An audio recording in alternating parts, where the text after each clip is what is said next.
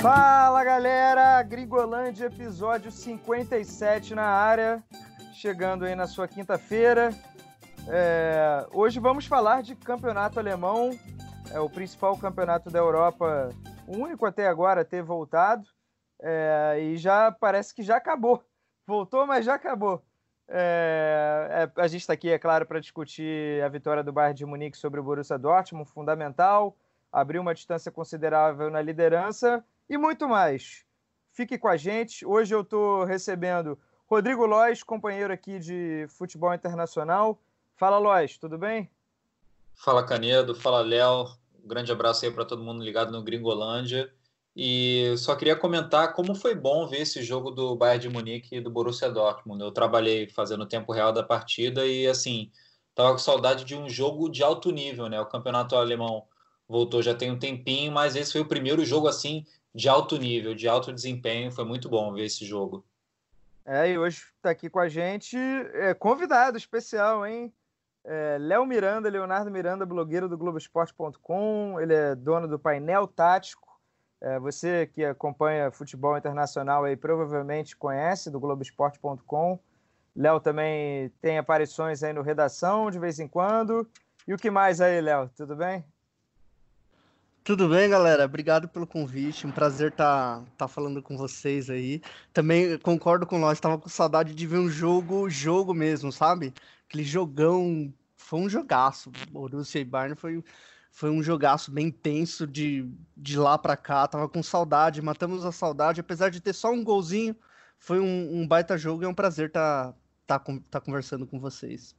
Então, é, aquele recado de sempre, né? Além da plataforma do Globoesporte.com, você pode nos ouvir em diversos agregadores, como Apple, Cashbox, Google Podcasts, Player FM, Spotify, então é isso. Se você gostou do Grigolândia, gostou do episódio, mande por amigo seu que vai curtir também, que a nossa ideia é expandir a mensagem. Eu sei que tem a, a, o futebol internacional e europeu principal tem uma legião de fãs já aqui no Brasil. Então a gente quer que você participe. Tem o nosso Twitter, que é o arroba grigolândiage, para você mandar sugestões por lá. É, e a gente resenhar também. Tem os nossos perfis pessoais. Eu sou o Vitor Canedo, até esqueci de me apresentar, arroba vcanedo. É, Rodrigo Lois é arroba Rodrigo underline Lois, correto? Corretíssimo. E o Léo Miranda é arroba Léo FF Miranda. Isso, boa. Léo FF Miranda no Twitter, então pode nos chamar lá se quiser resenhar sobre esse episódio e tudo mais. Antes de falar de Borussia Dortmund e Bayern, eu queria só dar uma passada, uma atualizada na situação dos outros campeonatos da Europa. A gente já sabe que o campeonato francês foi encerrado, o PSG foi campeão, o Lyon não ficou nada feliz porque terminou em sétimo, estava tentando entrar na justiça, mas até agora não deu certo. O Lyon está o Leão tá fora das competições europeias. E o campeonato espanhol, o que eu separei aqui, é, e aí o Lois e o Léo também, se quiserem falar, fiquem à vontade. O Campeonato Espanhol tem a intenção de voltar no dia 11 de junho com o clássico Sevilha versus Betis. Já houve autorização do governo. Os clubes agora aguardam uma aprovação do Ministério de Saúde para aqueles treinos coletivos sem restrições. Né? A gente ainda está na fase de treinos em grupos divididos. Faltam 11 rodadas para o Campeonato Espanhol. E aí a La Liga, é, se não me engano, o presidente o Javier Tebas, ele quer meter jogo todo dia. Estava tendo briga se poderia ter jogo segunda ou sexta-feira chegaram no acordo que pode, então eu acho que a gente pode ter jogo do Campeonato Espanhol todos os dias, se espalhando ali as rodadas. O que, que vocês acham disso? O Campeonato Espanhol, ele está na, na, fase 3, né, do protocolo, dos os clubes, né, do Campeonato Espanhol estão no protocolo, na etapa 3 do protocolo do, da Liga para a retomada, né, do futebol e começou essa semana, essa terceira etapa, que é com a volta dos treinos em dois grupos. E como você falou, só na última fase que a gente vai ter treinos assim, sem qualquer tipo de, de restrição. Então, 11 de junho está chegando ali, perto do Dia dos Namorados, né, Léo? Eu não acho nada ruim ter jogo todo dia, assim. Para quem gosta de futebol é muito bom. Mas é, é legal ver como, como o futebol europeu já está retomando as atividades, está pensando em é, principalmente a Alemanha, mas Espanha, França cancelou, mas Inglaterra também, eles estão pensando em etapas, né? É muito legal isso. Então tem a etapa em que o treino volta, tem a etapa que o jogo volta sem torcida, tem a etapa que a torcida volta. É muito legal ver essa volta que foi. A gente está em maio, junho, uh, a Europa começou com a pandemia em março. Então são três meses aí que, que passou um pouquinho para essa volta provando que era, é importante, né? Ficar em casa, segurar um pouquinho a ansiedade, porque vai voltar ao normal, um novo normal, mas está voltando ao normal. Acho que essa é a grande notícia. Esse barulho de fundo aí não é faixa de Gaza, não, né? Você tá, você tá bem, né, Léo? É, eu tô, há, há controvérsias que eu esteja bem. tô brincando. Sim, tá tendo uma obra aqui em casa. É, moro numa região de muita muitas obras, esqueci o nome agora, mas é uma região que os aluguéis estão subindo muito. Mas é uma obra, não se assustem, tô bem. Tudo bem. Você falou do campeonato inglês, então vamos à informação. Nessa quarta-feira, dia que a gente está gravando, os clubes votaram por unanimidade na retomada dos treinos coletivos. E aí a data de reinício deve ser por volta de 19 de junho seria um meio termo entre a preferência dos dirigentes da Premier League, que querem antecipar, e o dos clubes que querem uma semana seguinte. Então, se eles entrarem no acordo ali, o meio termo seria 19 de junho, faltando nove rodadas, só duas vitórias para o Liverpool ser campeão. É, e comentando que teve muita discussão entre os clubes da, da Premier League sobre, sobre jogar em campo neutro, não jogar em campo neutro, lá assim, é, em, diferentemente, isso até a gente comentou outras vezes aqui no Gringolândia, diferentemente de outras ligas, na Premier League está tendo muita discussão entre os clubes, enfim, falta de unanimidade, por exemplo, nessa questão dos, dos campos neutros, né? É verdade, isso ainda também vai ter que ser decidido, mas enfim, temos um norte, temos um, um horizonte, um número, né, uma data para a gente se apegar. É, antes disso, até antes de 19 de junho, deve vir o. Quer dizer, fica essa interrogação no ar, né? Mas o campeonato italiano, é, você, se estiver ouvindo nessa quinta-feira, está tendo uma reunião hoje, ou já teve, para selar a data de retomada. A gente sabe que antes de 14 de junho não vai ter nenhuma atividade esportiva por ordem do governo, mas a partir dessa data está liberado. Então, como faltam 12 rodadas para acabar o campeonato italiano, é o mais atrasado eu acho que eles querem, vão querer o quanto antes. Então pode ser que ali por volta de 14, 15, enfim, o campeonato volte. É, enfim, provavelmente essa informação pode já estar velha. Fique ligado, portanto, no Globoesporte.com para você saber de tudo. Vamos então para o jogo? Vamos. Bora. Borussia Dortmund 0-1 Bayern. É, antes de começar aqui, eu vou soltar o áudio do nosso companheiro Jorge Natan. Hoje está de folga. É, ele tem uma simpatia pelo Borussia Dortmund, mas adora se decepcionar, né? Quando a gente acredita que agora vai, agora o Borussia vai conseguir e não adianta nada, então o Borussia Dortmund perdeu um jogo chave. É, eu acho que mentalmente é difícil enxergar alguém ali que acredite nessa, nessa virada, nessa é, retomada, porque o Borussia agora está sete pontos atrás. O, o, o Natanzinho tem uma história aqui sobre esse jogo. Vamos rodar o áudio dele aqui. Fala aí, Natan. Fala galera, ligada aqui no Gringolândia. Primeiramente, eu queria dizer que é um prazer estar participando desse episódio, mesmo estando de folga, né? É, fazendo só uma pequena participação especial, porque eu não poderia deixar de comentar aí esse resultado desse primeiro grande jogo após a quarentena, né? Após o, a paralisação. Eu só vim deixar o recado que é muito difícil tentar confiar no Borussia Dortmund. Eu tava até brincando com o Canedo ontem que eu cheguei a apostar no Borussia, tentar fazer um dinheirinho. Claro que naquela aposta que é mais pelo coração, pela torcida. E o Borussia até tentou ali no começo do jogo, ameaçou jogar bem, mas o Bayern vive uma grande fase e não teve grandes dificuldades para vencer o jogo. É óbvio que tem alguns elementos que prejudicaram o Borussia também, e sempre tem algum elemento para prejudicar o Borussia, né? É, no jogo de terça-feira foi o goleiro Burke e também as escolhas para mim do técnico Lucien Favre que foram bem ruins assim em termos de substituição, demora para fazer algumas trocas, é, mudanças táticas que não foram exatamente o que deveriam ser, mas eu só vim fazer esse registro assim é muito difícil torcer pro Borussia, cara. A torcida fica irritada comigo, a galera reclama que eu fico zoando, mas é complicado. Na hora do vamos ver, tem deixado muito a desejar por alguns longos anos e esse Bayern também. Muito difícil de ser batido. Então, para mim, campeonato alemão terminado, Borussia já pode celebrar aí umas novas férias. Durou pouco a temporada, a retomada da temporada pro Borussia, né? Mas é isso, galera. Um abraço aí pro Léo, pro Rodrigo, pro Canedo. E obrigado aí pelo espaço que eu deveria dar essa brincadeira, essa zoada aí na galera do Borussia, com todo o respeito que eu gosto sim do clube. Valeu, galera. Um abraço. Valeu, Jorge. Muito obrigado aí pela sua participação. Sei que deve ter sido um esforço danado aí na sua folguinha mandar um áudio para a gente, mas valeu. É, então, amigos, vocês já comentaram do jogo e o jogo foi realmente ótimo. É, poxa, valeu demais. Foi bom para matar as saudades de um futebol de altíssimo nível um ótimo primeiro tempo. Quais foram as suas impressões? O que, que vocês acharam? Pô, até pegando isso que, o, que foi falado, é, é, é, impressionante como os problemas do Borussia sempre se repetem, né? O time sofre com lesão, depende muito dos jovens, vai, vai contrata sempre técnicos interessantes, Tuchel, o Boss, que, que não deu certo, Peter Boss, agora o Lucien Favre, os problemas são sempre os mesmos, assim, sempre os mesmos. É um elenco curto de opção, depende muito de jovens, depende muito do, do, do, do, do Sancho, de outros jovens que às vezes se lesionam na reta final. E aí, quando vai para dar aquele salto que é fundamental nos pontos corridos, até pegando aquela famosíssima frase do Guardiola, né? Pontos corridos se ganha nos oito primeiros jogos e nos oito últimos jogos tem que largar bem e tem que decidir fazer jogos decisivos. O Borussia dá aquela aquela decepcionada. Acho que vale um pouco, vale a, a, diretoria entender que os problemas estão se repetindo.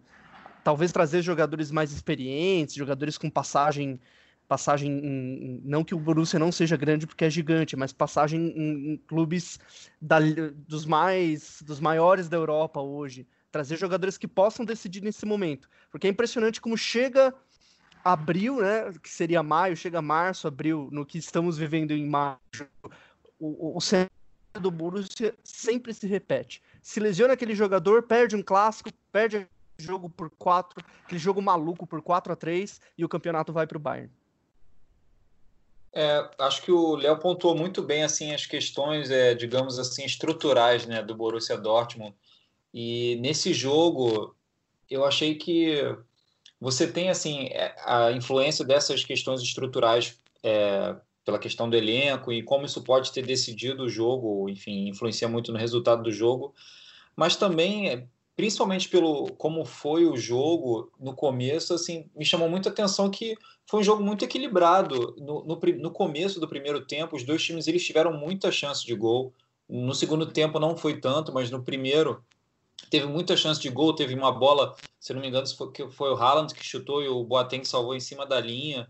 É, logo no começo do jogo, assim, poderia ter sido uma história diferente ao final se esse chute, essa bola tivesse entrado, enfim.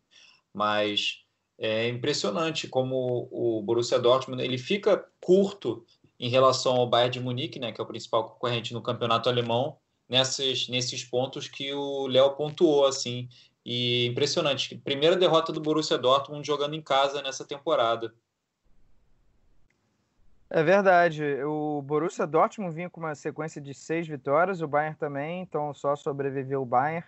O Bayern é o primeiro time nessa temporada a vencer sete jogos seguidos e foi só o terceiro jogo em todo o campeonato que o Borussia Dortmund não marcou pelo menos um gol. Teve empate 0 a 0 com o Schalke no primeiro turno e a, e a derrota de 4 a 0 no primeiro jogo do Hansi Flick para o Bayern, também no primeiro turno. É, então, assim, o Bayern castigando o Dortmund é, com duas vitórias é, em jogos-chave. O retrospecto recente já é também muito favorável ao Bayern, e na hora desse jogo decisivo, dessa final, entre aspas, o Bayern aparece sempre e o Borussia some. É, é claro que, assim, não, especificamente falando sobre o jogo, o Borussia teve bons momentos, poderia ter empatado em algum momento. É, teve o pênalti que para mim foi claríssimo é, do Boateng no chute do Haaland no, no, segundo tempo que o Boateng se atira. Ah, o Boateng estava de costas, né? É o argumento, mas ele sabia que a bola estava indo ali, ele se atira e estica o braço. Então, assim, ele aumenta o, o corpo dele, né? Aumenta a área e consegue interceptar a bola. Cara, foi, foi assim, uma comoção nas redes sociais na hora. Não vai ter VAR, não é possível. E realmente a, a cobrança de escanteio foi muito rápida, não deram um pênalti que poderia ter mudado a história do jogo. É, Falou-se muito antes de Haaland contra Lewandowski. É, nenhum dos dois brilhou, né? O Lewandowski colocou uma bola na trave, mas o golaço mesmo do, do jogo, né? A grande atuação foi a do Kimmich. É, ele deu uma declaração, inclusive, que foi avisado de que o Burke gostava de jogar adiantado. Ele fez um golaço por cobertura. Com uma contribuiçãozinha, não sei se vocês concordam, o Burke também poderia ter defendido. É, mas certeza. é isso, né? É, Com certeza, eu... o, o Burke poderia ter. O Miller depois fala que o, o Kimmich ia chutar porque ele percebeu que o Burke estava jogando adiantado. E talvez dessa, nessa paralisação os goleiros estão deixando um pouquinho a desejar, né? Os goleiros ainda. Acho que pelo goleiro ser, ser uma posição que depende muito de reflexo, de sempre estar tá jogando, de ter um reflexo muito ágil para ele, né? Ele, ele reflete, ele vê antes o que ele vai fazer e ele reflete com o corpo dele. Os goleiros estão deixando um pouquinho a desejar aí na, na, volta da Bundesliga. Mas foi um golaço. Isso não tira o mérito do, do golaço, o acerto no, na cavadinha, foi impressionante. Então, dito isso, eu queria destacar também a atuação do Alfonso Davis. É... O Miller também deu uma entrevista muito legal depois do jogo, é... brincando com o fato dele ser muito rápido. É... Ele era um ponta, começou a carreira dele. Primeiro, vamos lá, né? É, filhos de liberianos, é, foi para Gana. De Gana, por conta da guerra, foi pro... os pais se mudaram para o Canadá e aí ele começou a carreira lá em Vancouver, no, no Vancouver Whitecaps, é, e fez uma transação assim muito improvável, o Bayern e buscar um jogador direto na MLS. É, isso é, é, muito raríssimo. Geralmente ele vai para centros menores na Europa e aí sim são pensados pelas grandes ligas, mas o Bayern apostou e não só apostou muito bem, como ele foi transformado num lateral. O Alaba saiu da lateral, foi para a zaga e o Alfonso Davis está deitando mesmo na, na, lateral esquerda. Teve um lance com o Haaland que ele chegou a atingir 35 km por hora, que ele deu um pique e, e conseguiu roubar a bola, foi essencial. É, então, assim, um cara bastante elogiado também e, e vale ficar de olho aí para a sequência da temporada. É, esses são os meus destaques aí finais aí sobre o jogo. O que, que vocês têm a falar aí também? Eu só queria aproveitar e, e lembrar do, do post que o Léo fez no blog dele, o painel tático, é, a respeito do Kimmich, né? A gente, enfim, logo depois do jogo e durante o jogo falou-se muito do gol que ele fez, mas a atuação dele em diversos aspectos mostrou assim a qualidade do nível do jogador. Ah, ele pode ser, não pode ser, não ser um jogador que chama muita atenção por driblar tanto, assim, para o público geral, né? As pessoas reparam muito a questão do drible, né? mas um jogador assim de altíssimo nível, mais um gol de fora da área dele, é o jogador do Bayern de Munique que mais fez gol de fora da área nessa Bundesliga. É, o, o site do campeonato alemão disse que ele correu quase 14 quilômetros no jogo todo, que é um, um uma coisa ainda impressionante. Mais, ainda mais agora, nesse momento, né? Acabamos de voltar. Exatamente. Então, assim, eu queria pontuar um pouco isso que o Léo já pontuou no blog dele é, da atuação do Kimmich e também o Goretzka. Eu achei que ele fez uma excelente partida, chegando na área, é, enfim, com muita presença. Outro jogador do Bayern de Munique que vem bem nessa retomada do campeonato alemão. Legal, só, só complementando isso, realmente o Kimmich é o, talvez o destaque total da partida, mas outras coisas que o Bayern chama atenção. O Alaba, que começou como lateral, foi para o meio-campo com o Guardiola jogando na zaga. O Miller, que começou como meia, já foi centroavante, jogando quase como ponta direita. O Lewandowski saindo o tempo todo da área. É, é impressionante como o Bayern, ele, os jogadores do Bayern são muito inteligentes para fazer várias funções, várias posições no jogo, né?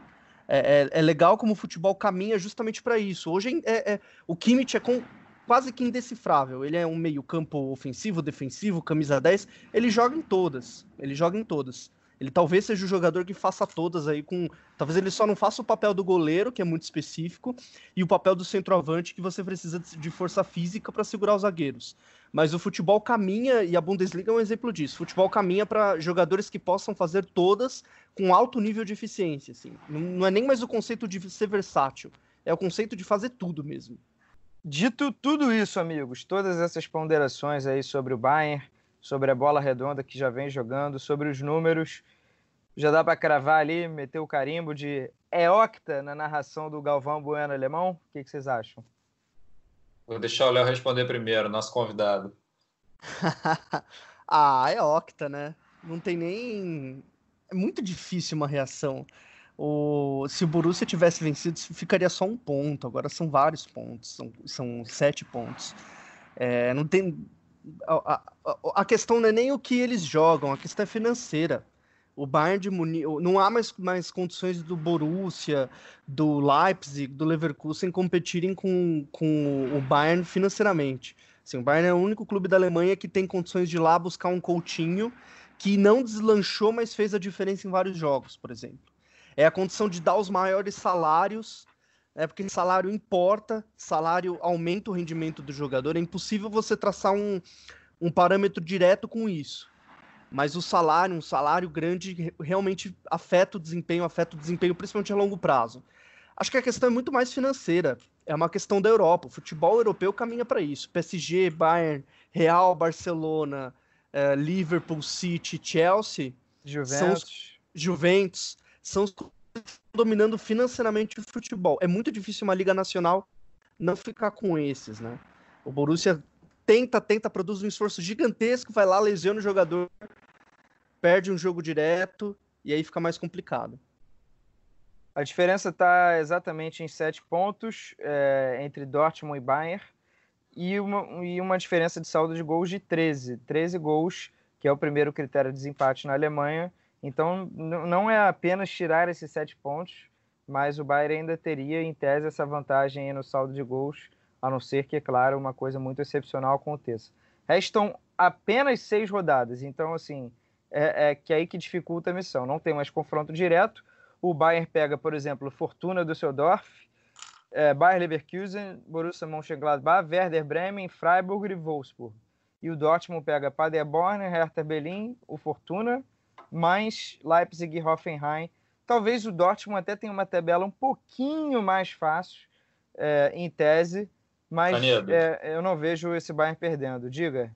Não, é em relação a isso, é, como você tinha adiantado que mencionaria isso, a sequência, eu, eu dei uma olhada aqui nos, nos jogos né, e nas posições dos times. É, o Bayern de Munique. O Fortuna Dortmund, Fortuna Düsseldorf está em 16 o Leverkusen em quinto na tabela de hoje, né? O Borussia é, Mönchengladbach em quarto, Werder Bremen em décimo sétimo, Freiburg em sétimo, Wolfsburg em sexto.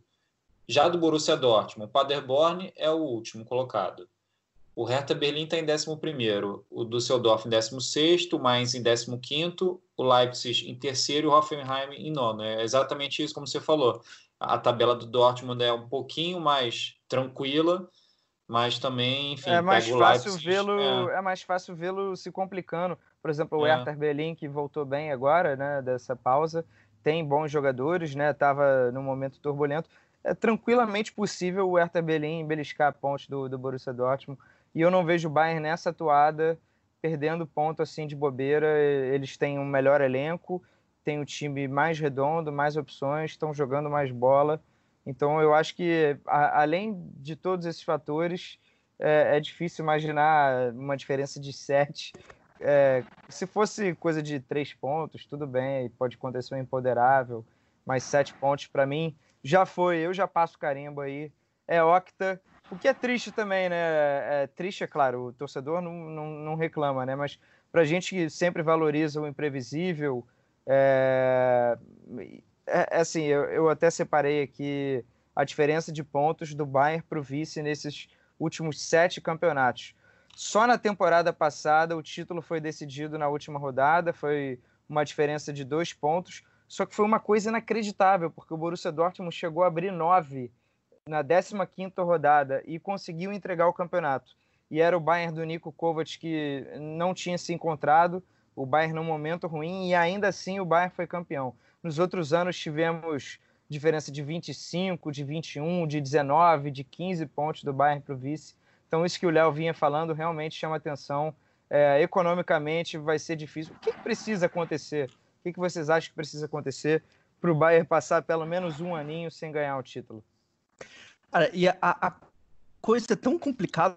Os cinco primeiros colocados no momento da gravação desse podcast, Bayern, Borussia, RB Leipzig, o Mönchengladbach, não sei falar, e o Leverkusen. É. Gladbach, tá tranquilo. Gladbach, pronto. Gladbach e o Leverkusen são os cinco primeiros colocados da Bundesliga do, da temporada passada. Só o Leverkusen e o, o Gladbach trocam de posição. Então é, é, é muito complicado. E aí, pegando essa pergunta, a Europa, a, a, a UEFA tenta aí soluções para isso. Criar uma Superliga, de repente. Cria uma Superliga, diminui os números de jogos de Bayern, Juventus, Chelsea, City, Liverpool e Barcelona e Real e PSG e, e cria um pouquinho mais de competitividade para as ligas. Tá, é, realmente tá chato, assim. Tá chato. Eu, eu sou contra culpar o futebol. Ah, o futebol moderno é isso, é aquilo. Não, o, o Bayern de Munique mere, merece estar no lugar que está, porque foi um clube que se planejou. É um gigante e merece estar onde está. É, e faz é, a ressalva, vamos fazer a ressalva de que é diferente de que um, de um magnata, né? Um caso de um, um dono de um país, né, que chegue e invista dinheiro, não. O Bayern conquistou, o Bayern tem hoje a quarta maior receita do mundo, conquistou isso com muito mérito, né? Comercialmente, com sócios, é, com compra e venda de jogadores, é um clube que realmente se planejou para chegar nesse patamar, né? Exato. O Bayern talvez seja o grande exemplo de clube que se planejou, né? É o grande exemplo, porque era um clube que viveu crises aí na década de 90 e tudo mais. Mas é, é, é diferente, por exemplo, o, se eu não me engano, o Real Madrid é o clube mais rico do mundo, o segundo é o Barcelona, e o terceiro é o Manchester United. É e o Manchester United, esportivamente falando, é um fiasco. Né? Não consegue nem mais ir para a Liga dos Campeões. Então não, não é só dinheiro, é gestão também. A gente viu como o Bayern tinha uma gestão poderosa quando substituiu o Guardiola, substituiu depois o Guardiola pelo Ancelotti, depois foi buscar, foi buscar o Nico Kovac, o Jupp Heynckes, depois Nico Kovac. Então é a gestão também.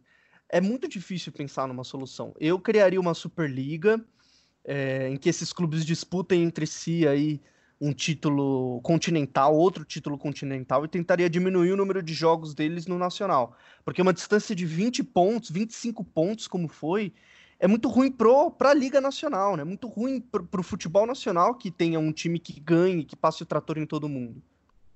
Isso eu acho que gera até perda de interesse global, né? É uma tentativa de você internacionalizar mais a, a marca, né? A Liga a, em todo momento está preocupada com isso, porque quer ganhar mais dinheiro, quer valorizar o seu campeonato para vender fora. Quando você não tem, assim, pelo menos disputas ou grandes marcas, né? Variando na conquista de títulos, eu acho que isso perde bastante. E é, não deixa de ser um ponto positivo que o campeonato inglês tem, por mais que hoje esteja polarizado entre Liverpool e City, a gente tem uma variedade maior de campeões e temos é, mais super times, digamos assim, né, que, que conseguem fazer boas campanhas também em competições europeias e que você reconheça grandes craques ali naqueles elencos. Isso falta um pouco também para outros clubes da Alemanha, né? É, eu fico pensando assim, é, só de, de repente para estabelecer um contraponto, eu não sou tão favorável a essa criação de uma Superliga. Mas é, eu acho que é muito difícil essa situação do campeonato alemão, porque como o Léo falou, assim, a questão salarial, ela faz muita diferença, porque você pode oferecer os melhores salários para os jogadores e aí você atrai os melhores jogadores. Então, você fica com um time muito mais forte. O Bayern de Munique está invicto ainda em 2020. É impressionante, depois que o Hansi Flick chegou 15 vitórias em 18 jogos na Bundesliga, assim, é uma supremacia muito grande. É, eu lamento só um pouco porque, por exemplo, um jogo de como o de, dessa terça-feira, né, esse clássico que foi bastante equilibrado, com o Borussia Dortmund fazendo um esforço enorme para depois empatar o jogo. É, é, é complicado, sim, é, é, meio que sem solução mesmo, ou enfim, ou a solução é, da Superliga, porque ficou uma diferença muito grande, ainda mais no, no campeonato alemão, como, é, como o Canedo falou. na Premier League você ainda tem um, um pouquinho mais de competitividade, assim, mas na Alemanha o Bayern de Munique sobra demais. Então, tem uma, uma coisa por trás disso, né, que é a regra lá na Alemanha dos 50 mais 1. É, é praticamente constitucional que é, os, os clubes têm que pertencer ao povo, né, aos seus sócios, pelo menos 50% mais um. Então, assim, o Bayern, é, Adidas, a Audi, enfim, outras empresas têm participação é, no Bayern, mas a maior parte pertence pertencem aos sócios. Então, isso é claro que também afasta um pouco de dinheiro, né? Em comparação com a Inglaterra, que você pode ter dono, e aí a gente está vendo até agora a discussão sobre o Newcastle. Então, os clubes ingleses conseguem também fazer mais dinheiro assim, e eu acho que é uma cadeia, né? Isso leva a você poder pagar mais salários, conseguir atrair melhores jogadores e, no fim das contas, formar melhores times. Eu, os alemães, e, e, eles nem pensam em mudar, eles não estão incomodados com isso, porque eles são muito, muito apegados a essa tradição. É, a torcida tem um poder enorme é, de influência, tanto na Bundesliga quanto dentro dos próprios clubes. E a gente lembra que estava tendo jogo segunda-feira, salvo engano, à noite, e tivemos protestos é, muito fortes, tacavam bolinha de tênis, né? e, e a liga teve que recuar, é, mudou essa decisão. Agora, é claro que com a pandemia, como não, não tem torcida indo a jogo, eles estão é, privilegiando horários espaçados, datas espaçadas, mas é isso. É, eu acho que isso é um fator também que influencia um pouco para a Alemanha ter, por exemplo, o Bayern como quarta maior receita do mundo, o Borussia Dortmund décimo segundo, o Schalke décimo quinto e só esses três entre os 20 primeiros. E você olha a Inglaterra, por exemplo, que tem sete, oito, nove clubes entre os 20 primeiros. Então é uma diferença bem considerável é, que talvez justifique o, o, poderio financeiro diminuído ali na Alemanha, concentrado mais realmente em Bayern e Borussia Dortmund. E, e só, só para fechar, o Brasil, até o, o, nosso colega Rodrigo Capello, com aquela frase famosa de que só há cinco clubes grandes no Brasil, é, a, a, longo prazo a gente tá vendo, já estamos vendo isso no Brasil já estamos vendo isso. Desde 2015, quem que vence o Campeonato Brasileiro? Ou é Flamengo, ou é Palmeiras, ou é Corinthians. Né? O Cruzeiro chegou aí em duas finais, venceu duas finais de Copa do Brasil, com um esforço financeiro gigantesco que quebrou o clube. E ganhou então, em 13 e 14 também, né? Ganhou em 13 e 14 também, é. com o mesmo é. esforço, né? Começou lá. É verdade, boa lembrança. Então, é, o dinheiro, ele, ele de fato ele ganha jogo se bem administrado. Dinheiro ganha jogo se bem administrado. Se mal administrado, vira o São Paulo, por exemplo. O São Paulo tem o terceiro maior faturamento do Brasil. O São Paulo é o Manchester United do Brasil. Tem um faturamento gigantesco, uma torcida grande, mas fica demitindo técnico, contrata jogador, jogador não dá certo, vende, gasta muito dinheiro. E aí gasta mal o dinheiro.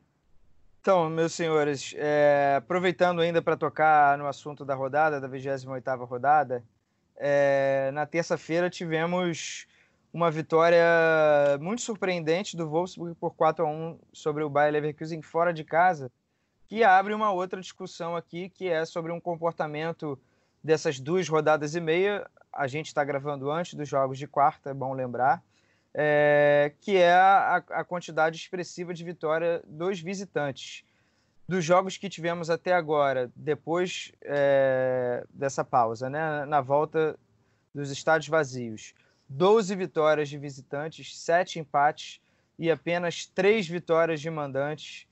É uma coisa que chama muito atenção, né? Vocês acham que é um, é um comportamento que veio para ficar e vale para a gente pensar realmente na influência da torcida? O que, que vocês acham?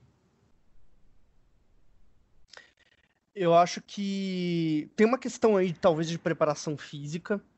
É, é, é, difícil que um time suporte, é difícil pro.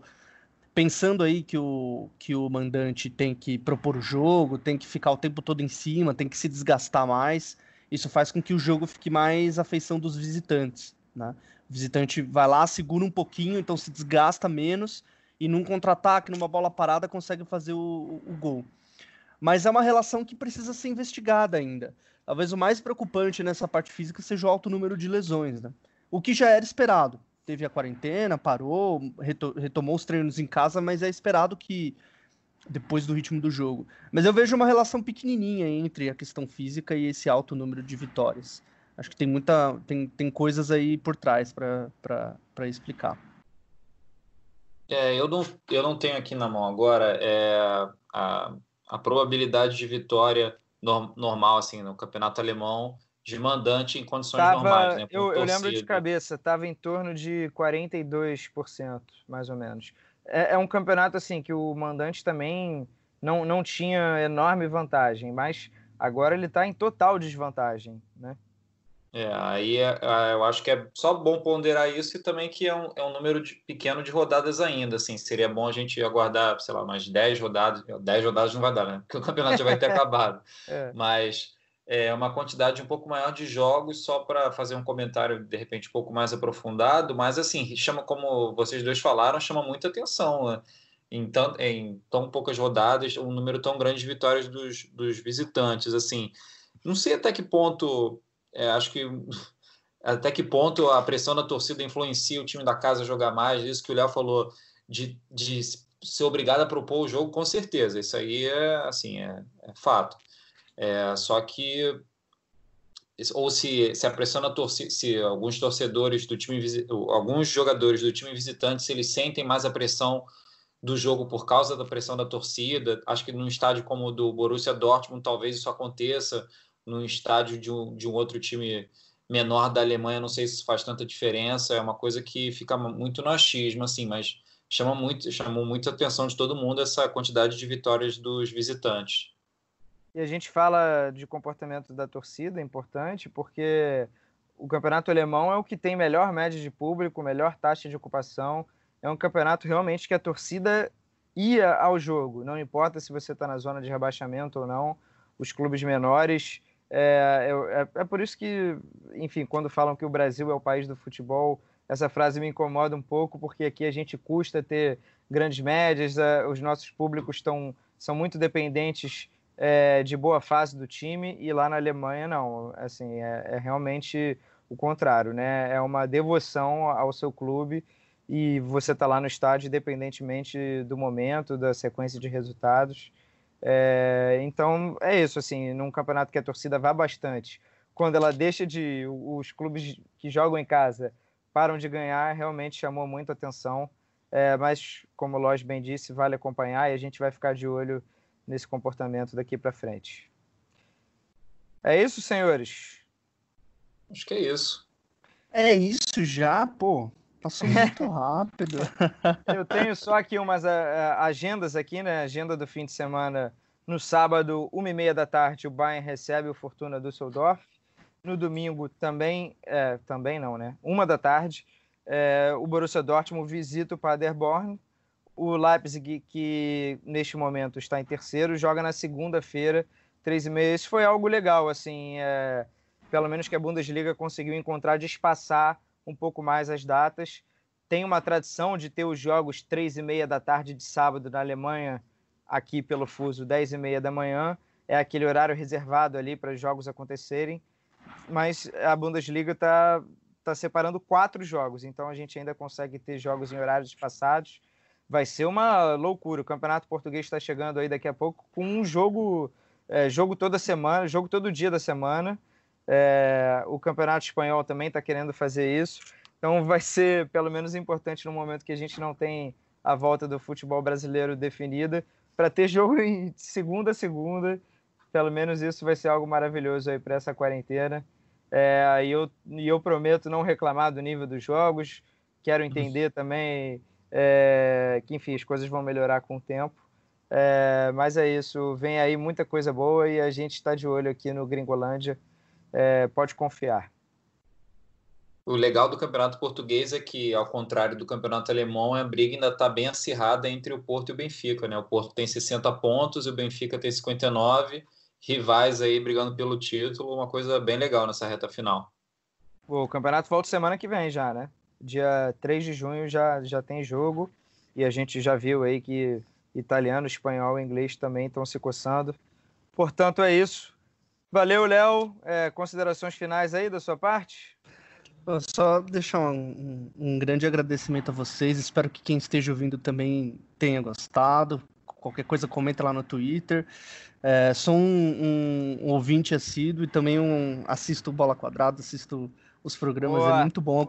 Acompanhe o Canedo, que o conteúdo dele é muito, muito fera. Brigadão, gente. Um abraço, foi um prazer participar com vocês. Valeu você. Brigadão, Lois. Tamo junto aí. O tema de semana que vem, da semana que vem, é segredo. É claro que se cair o mundo, acontecer alguma coisa muito grave, a gente vai ter que falar sobre o que é mais importante. Mas é legal e contou com a, o, com a participação do Léo. Eu não sei se, se você, o Léo já desconfia o que possa ser, vamos deixar em segredo. É, o Lois também está é, nessa aí. É, enfim, sobre dois grandes craques, mas a gente entrega na semana que vem, se tudo for possível. Então é isso. Quem, quem ficou ouvindo o podcast até agora mereceu saber sobre isso, então é, agradeço a todo mundo. É, valeu, Léo, valeu, Lois. Bom fim de semana a todos. E quinta-feira que vem a gente está de volta. Aquele abraço.